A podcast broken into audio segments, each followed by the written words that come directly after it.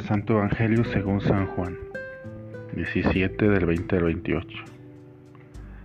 En aquel tiempo Jesús levantó los ojos al cielo y dijo, Padre, no solo te pido por mis discípulos, sino también por los que van a creer en mí por la palabra de ellos, para que todos sean uno como tú, Padre, en mí y yo en ti somos uno, a fin de que sean uno en nosotros y el mundo crea que tú me has enviado. Yo les he dado la gloria que tú me diste para que sean uno como nosotros somos uno. Yo en ellos y tú en mí, para que su unidad sea perfecta y así el mundo conozca que tú me has enviado y que los amas, como me amas a mí. Padre, quiero que donde yo esté estén también conmigo los que me has dado, para que contemplen mi gloria, la que me diste, porque me has amado antes desde antes de la creación del mundo.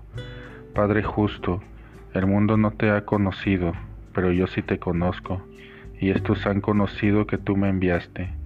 Yo les he dado a conocer tu nombre y se lo seguiré dando a conocer, para que el amor con que me amas esté en ellos y yo también en ellos. Palabra del Señor. Padre, te pido también por los que creerán en su oración sacerdotal Jesús ha rogado no solo por la comunidad apostólica, sino por todas las comunidades que surgirán con la predicación de los apóstoles. Padre, no solo te ruego por mis discípulos, sino también por los que van a creer en mí por la palabra de ellos. Los apóstoles, confirmados con la fuerza del Espíritu Santo, salieron a terreno abierto a predicar las enseñanzas de Jesús y a dar testimonio de sus benéficas acciones en favor de los pobres. Sabemos por el libro de los Hechos de los Apóstoles e historias posteriores que salieron de Jerusalén y de Israel y Judá para difundir el Evangelio de Jesucristo hacia el mundo, con la invitación a todos a unirse al discipulado para abrazar la fe en el Hijo de Dios, una fe que salva y que libera a los males de un mundo que tiende a perderse en su propia lógica.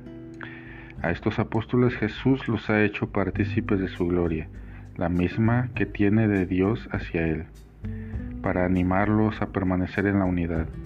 Dios ama al Hijo, el Hijo a los discípulos y estos a toda persona de buena voluntad que se adhiere a la fe en Jesús. Así se ensambla la unidad perfecta que Dios y Jesucristo desean en el amor y en el bien. El texto de San Juan en este día reconoce que los discípulos han aceptado las enseñanzas y el amor de Jesús, por eso Él expresa su voluntad ante el Padre de que ninguno se pierda, de que ninguno se pierda y que puedan permanecer en el amor de Dios que une y santifica.